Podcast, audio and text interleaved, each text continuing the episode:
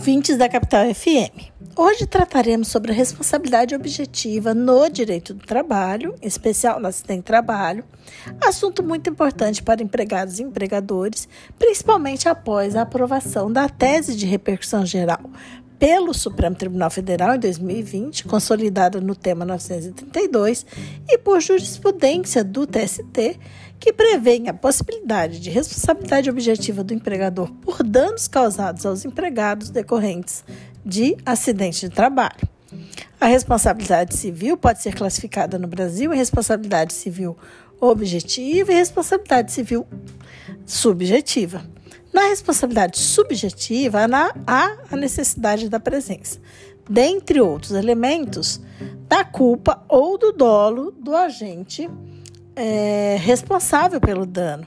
E na responsabilidade objetiva, não há necessidade da presença de tais elementos, culpa ou dolo. No Brasil, quando se trata de acidente de trabalho, a regra é a responsabilidade civil subjetiva, conforme o artigo 7 é, inciso 38 da Constituição Federal, que indica nesse sentido. Mas o STF, né, o Supremo Tribunal Federal, ao afirmar tese acerca do tema 932, decidiu que, em face da necessidade de se alcançar a justiça plena, há possibilidade de aplicação de responsabilidade objetiva ao empregador nos danos decorrentes de acidente de trabalho, sendo, portanto, compatível plenamente o artigo 927, parágrafo único do Código Civil, com o artigo 7, inciso 38 da Constituição Federal. Isso nos casos especificados em lei ou quando a atividade normalmente desenvolvida, por sua natureza, apresentar exposição habitual a risco especial com potencialidade lesiva e implicará ao trabalhador um ônus maior do que aos demais membros da coletividade.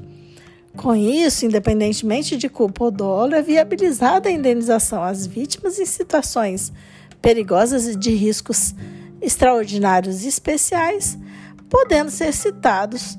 alguns exemplos julgados pelo Supremo Tribunal Federal.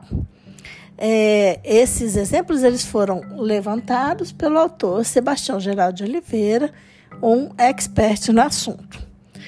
É, Sebastião aponta num, num, determinado processo que o reclamante, cobrador de ônibus, foi vítima de assalto à mão armada no curso da prestação de serviços e, no caso, decidiu que as atividades, decidiu-se que as atividades de motorista de cobrador de ônibus de transporte coletivo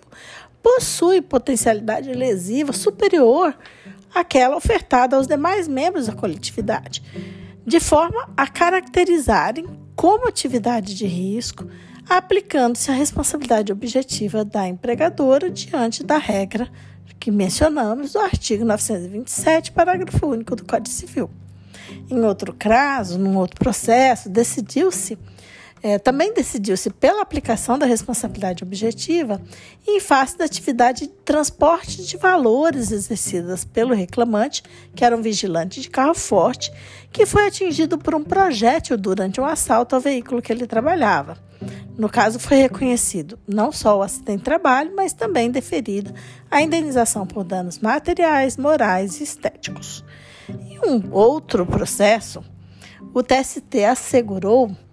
é, a reparação de danos morais e materiais a um trabalhador falecido, isso levando em consideração a responsabilidade objetiva do empregador por colocá-lo numa atividade de risco acentuada, mesmo que tenha a vítima, no caso, agido com culpa concorrente em grau leve. É que ficou comprovado que o motorista carreteiro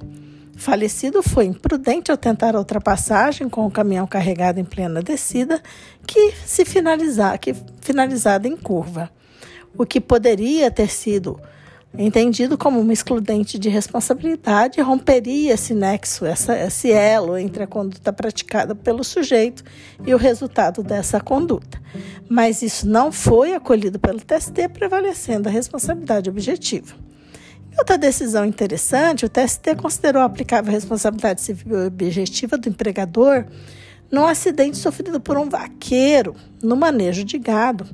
entendendo esta atividade, ou seja, o manejo de gado, ser uma atividade de risco em que o fortuito, ou seja, uma reação inesperada do animal diante de algum fato corriqueiro ou anormal, pode acontecer. O fato que por si só potencializa a ocorrência de, é, de acidentes. E o resultado é que o trabalhador que se ativa com o gado está mais vulnerável e sujeito a um risco acentuado de sofrer acidente de trabalho quando comparado a outros trabalhadores no exercício de funções distintas. Mais uma vez, nesse caso, foi aplicado o artigo 927, parágrafo único do Código Civil. Por fim, um trabalhador da construção civil conseguiu a aplicação da responsabilidade objetiva por dano moral decorrente de doença do trabalho relativa a uma hérnia de disco adquirida no exercício da função. Ficou provado que este sempre trabalhou sem registro no período de 11 anos e sequer houve o gozo de férias, sendo negado ao trabalhador o direito fundamental ao descanso capaz de minimizar os efeitos do esforço causado pelo dano. E também ficou demonstrado que o trabalhador trabalhava sem condições de segurança e sem atenção da medicina do trabalho, por realizar levantamento de paredes, onde pegava massa, pegava e colocava o tijolo, batia o tijolo para retirar o excesso de massa, o que exigia movimentos de flexão e de rotação da coluna vertebral, representando alto risco de doença profissional e maior exposição ao risco ergonômico realidade que foi atestada pela perícia. Com os casos mencionados, esperamos poder contribuir para que empregados e empregadores tenham melhor conhecimento acerca da possibilidade da aplicação da responsabilidade objetiva nos casos de acidente de trabalho e que trabalhem juntos para um meio ambiente de trabalho saudável e equilibrado. Esse podcast teve participação de Carla Leal e Vitor Alexandre de Moraes, membros do grupo de pesquisa sobre o meio ambiente de trabalho da UFMT, o GPMAT.